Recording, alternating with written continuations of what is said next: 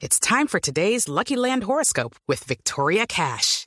Life's gotten mundane, so shake up the daily routine and be adventurous with a trip to Lucky Land. You know what they say. Your chance to win starts with a spin.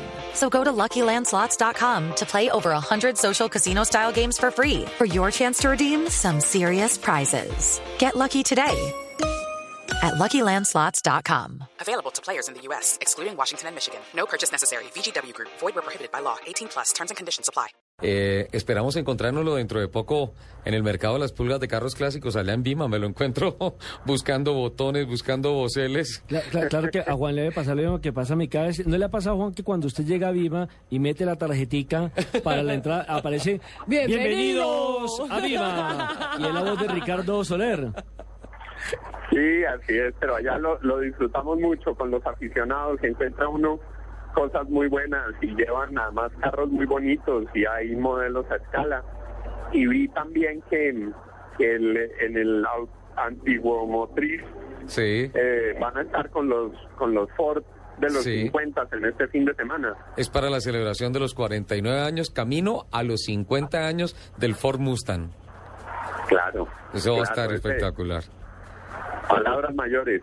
A Juan muchas personas lo conocen, Lupi y Nelson, como un gran político, un gran conocedor de la política, como el superministro, pero muchos ignoran el gran conocedor de automóviles. Eso me que estoy es, dando cuenta. Sin duda alguna, es, es un gran apasionado y un profundo conocedor. Tenemos que traerlo entonces para que nos hable de carros. Sí, no, Claro. Y además, Yo- lo vamos a invitar, Juan, a un programa porque dentro de poco, eh, y esto es una primicia, se va a anunciar el nacimiento del Centro de Documentación Histórico del Motor y la Competición en Colombia. Ah, qué maravilla, espectacular.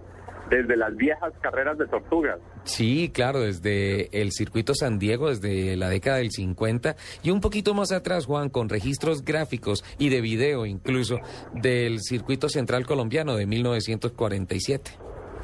Qué cosa tan bonita. Fue cuando empezaron a llegar a Colombia, por ejemplo, los eh, MGs, los Healey, los AC que corrieron en Colombia, como uno que tuvo don Antonio Izquierdo, el Allard que trajo Tommy Sawyer, inclusive el Alas de Gaviota que trajeron en esa época. Un que hacían ujú. el, el legendario San Diego que hoy se ha revivido en el autódromo. Sí, es una cosa espectacular. Eh, yo recuerdo mucho el MG de Juan Río, del español Juan Río, Claro. que le dio el nacimiento al Club de los Tortugas. famosísimo. Yo creo que ese después lo restauró, si no me falla la memoria, don Jorge Salgado. Sí, señor. Sí, Y mm, en su momento también lo llamaron La Pulga. la pulga, sí, señor. Exacto. Un Sí, MG eh, rojo. Así es, así es. Y, y aquí se desarrolló una muy, muy buena afición y digamos que toda esa generación joven de pilotos colombianos abriéndose camino en el mundo, hombres y mujeres, tienen, digamos, el, el ADN del automovilismo colombiano es muy, muy bonito y muy emocionante. Desde los 50 hasta que hay gente muy buena haciéndolo muy bien en el automovilismo. Hay muchas personas que se resisten a creer las grandes gestas de mujeres y en alguna oportunidad hablaba de Lucy de Rojas y de todas las cosas que hacían los rallies y, y, y hay gente que no lo cree. Así es, una fue pionera. Sí, A- Ahora uno ve a, por ejemplo, a Manuela Vázquez, que es, como dicen los jóvenes, una dura. Y uno recuerda esas, esas gestas de mujeres que, que empezaron con el automovilismo y es una afición cada vez más compartida entre hombres y mujeres. pues don Juan. Una sí, pregunta, don Juan, ¿para usted quiénes conducen mejor, los hombres o las mujeres? Lo metió en problemas. Él es un hombre público, Pues, don Nelson. Vean, la, la verdad, la verdad es que hay unos conductores de lujo, hombres y mujeres, y unos hiperchambones, hombres y mujeres. Yo he visto- Yo he dije, visto de yo- yo-. Estoy totalmente de acuerdo. A mí cuando me hicieron la pregunta, Juan, eh, además me le hicieron a mansalva, yo ni que estaba en el país y me llamaron solamente a ponerme en, tela de juicio. Yo dije las mujeres, ¿sabe por qué? Porque las mujeres son más precavidas, uno de Sí. hombre más atrevido. Ellas tienen problemas en la reversa para meterle carro No, en reversa, pero para manejar son mucho más eh, concentradas que nosotros los hombres. Pero yo estoy de acuerdo con Juan y es hay de lado y lado. Porque es que yo también me he encontrado con unas mujeres y con el respeto de, de mi género. Sí, Hay unas señoras que son de un atravesado nada que ver, ¿no? Sí. y sobre todo si tienen camionetas grandes. Se llenan de valor, ¿Saben Juan. ¿Dónde, dónde creo yo que sí hay una diferencia, como dicen ahora los expertos de género, a la hora de conducir? ¿En dónde? En una, en una habilidad peligrosa que desarrollan algunas mujeres que son capaces De ir maquillarse. manejando, maquillarse, echarse la pestañina, hablar por el celular, pitar y cruzar, y eso sí pues son eh, habilidades como para el circo del sol. Yo he visto Y, y- y fuera eso, darle pecho al bebé. Por supuesto no no se puede recomendar, pero lo que tengo que decir es que son unas unas pruebas verdaderamente verdaderamente sorprendentes. Esto es increíble, Juan. Muchísimas pasa es gracias. que las mujeres podemos hacer mil cosas a la vez. Es que es a mí, a mí insisto y le ofrezco disculpas Juan porque es es imposible no tocar todos estos temas. Eh, lo llamamos para el tema de la ley voluntaria, la chatarrización, pero es imposible dejar pasar la magnitud de este personaje en, en este Es que programa conversador justamente a y nos resultó Sí, más sí, experto sí. que nosotros en autos. Sí, claro, o sea, un asesor total. Ah, pero las tiene, sí tiene que venir aquí a hablarnos Y- de sus gustos Y por también mucho de movilidad, Juan, porque en su proyecto, cuando estuvo en campaña hacia la alcaldía, eh, y lo recuerdo que en alguna oportunidad nos encontramos en un pasillo de City TV hablando con relación a la profunda preocupación que tiene no el político, sino Juan Lozano con relación a las políticas de movilidad en la capital de la República. Así es, así es, y esos serán compromisos que uno asume para siempre, para siempre en la vida. Yo no me voy a volver a presentar al Congreso, yo no voy a volver a participar ahora de procesos electorales, pero estos compromisos, estos temas son para siempre, para siempre y es muy grato hablarlos con hablarlos con ustedes. Yo siempre recuerdo que el, mi paso de muchos años por el periódico El Tiempo tuvo un inicio. Yo no entré al periódico El Tiempo a escribir editoriales sobre economía ni editoriales sobre política. Yo entré al periódico El Tiempo en la revista Motor a escribir sobre carros. ¿Cómo? Ahí fue donde empecé esa, esa trayectoria. A mí, antes de que me dejaran escribir en el periódico de la actualidad nacional, de los temas de la política en la página editorial, lo hice por varios años al lado de José Clopatorski en la revista Motor y lo disfrutaba inmensamente. Imagínense ustedes cómo fue de grato mi inicio en el periodismo, justamente en el mismo tema que ustedes tratan todos los sábados en este programa tan sabroso. Bueno, antes de que se nos vaya, yo sí quiero saber cuál es el carro de sus sueños. Uy, ahora que uno ve esas bellezas que Ahí sí me están, meto en problemas. que están sacando, eh, a mí, a mí la verdad, me encantan los carros italianos. Sí. Mm, Ferrari. una, así, en, en la pregunta de los sueños, eh, un, un Ferrari o un Maserati.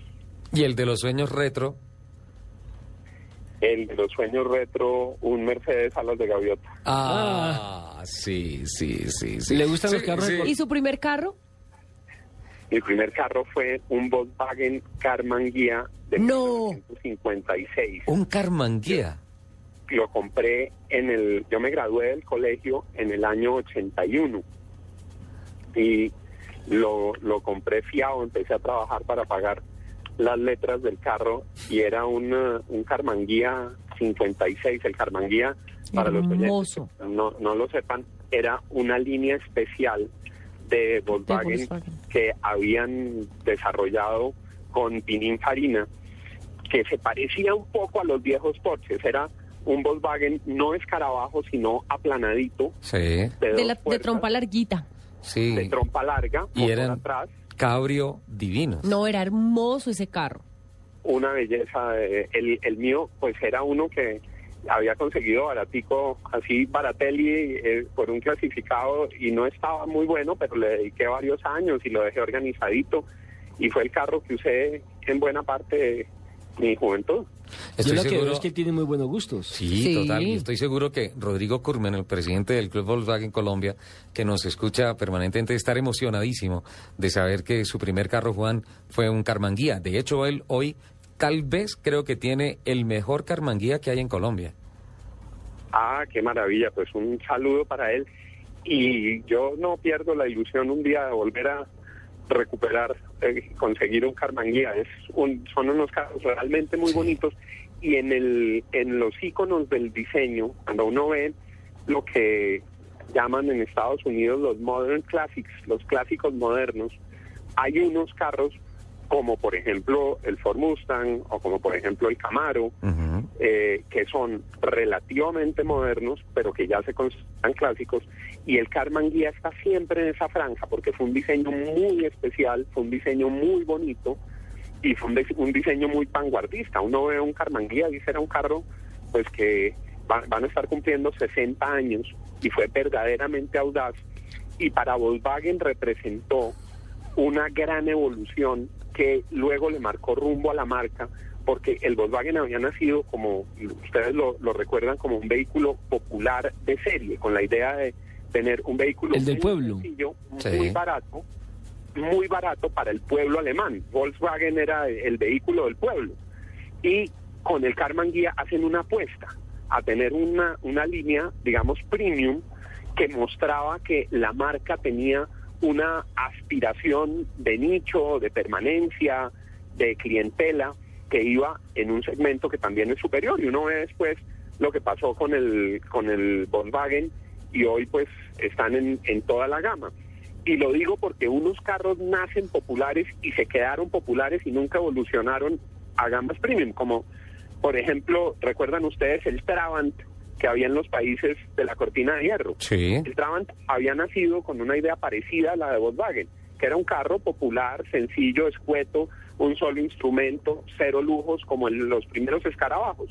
Volkswagen en un momento dice, tenemos una gran marca, tenemos un gran motor, tenemos una gran confiabilidad, avancemos en diseño y apostemos con un gran carrocero por hacer una línea especial y ese fue el Carmanía. Esta historia ratifica el comentario que hice unos minutos atrás, que es un profundo especialista y conocedor eh, no, de los de automóviles. Eh, eh, en este momento acaba de ser nombrado como asesor de autos y motos. vitalicio Sí, de total. autos y motos. ¿Y qué tal ese carrito que compró? En cambio, mi primer carro fue un carro chocón. O el de Tibaquira, que fue un carro de balineras. No, no, no, pero el carro no tenía la culpa, el chocón era el piloto. Juan, qué delicia hablar, de verdad, qué delicia. Millones de gracias por acompañarnos en Autos y Motos de Blue Radio. Este es su programa, Juan. Muchas gracias, muy feliz de haber estado con ustedes en esta mañana, los felicito por el programa y de todo corazón, gracias por haberme invitado hoy. Que tengan un feliz fin de semana. De igual manera, 10 de la mañana, 52 minutos, Juan Lozano, en Autos y Motos de Blue Radio, hablando sobre el proyecto, la ley que ya está sancionada en cuatro instancias en el Congreso y que ya va por firma presidencial para estudio de los ministros, que también van a tener que poner la firma allí de la chatarrización voluntaria de vehículos y una Pero ahora necesitamos es que amnistía. se comprometa la gente, que se comprometa el- Sí, el, el- sí. el- el- el habitante el de Bogotá, de cualquier ciudad, donde eh, se va a aplicar esta norma. O sea, porque si la norma sale, pero si uno no tiene esa voluntad, Claro, y además está muy claro el mensaje que puso sobre la mesa de trabajo Juan Lozano. Tranquilos que haya amnistía, tranquilos que no se les va a cobrar. Necesitamos limpiar, necesitamos descontaminar. Sacar esa cantidad de sacar carros. toda esa cantidad de chatarra que en alguna oportunidad fue carros, algo así para limpiar, para limpiar esto, porque es, es, es compromiso de limpieza, es un compromiso medioambiental. Pero, y sabe que tenía razón él cuando él habla de, de que en los parqueaderos de los edificios donde uno vive, a veces hay carros mm, sí, ca- chatarrizados, carros nuevos. Eh, les voy a contar la historia, en por lo menos donde yo vivo, eh, ahí cogieron alguna vez a un narco, que andaba en un carro último modelo, Sí. la última versión de BMW y demás, y al hombre lo cogieron, se lo llevaron y lo extraditaron, y ahí quedó el carro en el parqueadero, y se dañó. Y Cinco se años y dañado el carro, ya mojoso y demás. ¿Qué hace ese carro? Estorbo. hay que chatarrizarlo. ¿Qué carro Porque era? por- ¿Se acuerda? un, ¿Qué carro? un BMW, Un BMW. descapotable. Porque lo otro que está pasando, y cuando usted hablaba y, y- y don Juan hablaban del hecho de un carro, por ejemplo, 2013, que se vuelve un siniestro, es decir, Sí. que, que- que ya lo sacan del mercado por, por el accidente. Hay mucha gente que compra esos carros, Ricardo, Sí. Para restaurarlos. para restaurarlos o para sacar esos repuestos. Las partes. También. Las partes. Hay un mercado, yo no sé si es lícito o no es lícito, pero sí sé que hay un mercado. Pero el Eso mercado. es mercado el del de- usado, pero... mm, mm. Pero lo que tienen las aseguradoras, sí, ¿no? Ellos no venden las partes pero- de los siniestros. Ah, bueno, lo que pasa es que eso se tiene que hacer como, por ejemplo, siguiendo el conducto regular de CESBI, que son piezas oficializadas. Ah, eso, pero, por eso. pero no que una persona natural vaya y compre un carrito y diga, no, es que vale Pero los tanto. Ahí sí, vale 5 millones, no, le doy 3, bueno, ¿Los hay? y empiezan a hacer, los hay. Y Los se ven hay, muchos. Los hay. Los hay, sí, sí. y muchos. Sí. Eso es una mejor verdad. dicho, esa es una industria de la cual vive mucha gente, por debajo de cuerda. Sí, sí, sí. Pero hay que oficializarla y eso es lo que tantas veces nos ha hablado aquí la gente de Propartes, don Tulio Zuluaga, diciendo que eso le está haciendo muchísimo daño a la economía formal, a la economía oficial del país. Señora.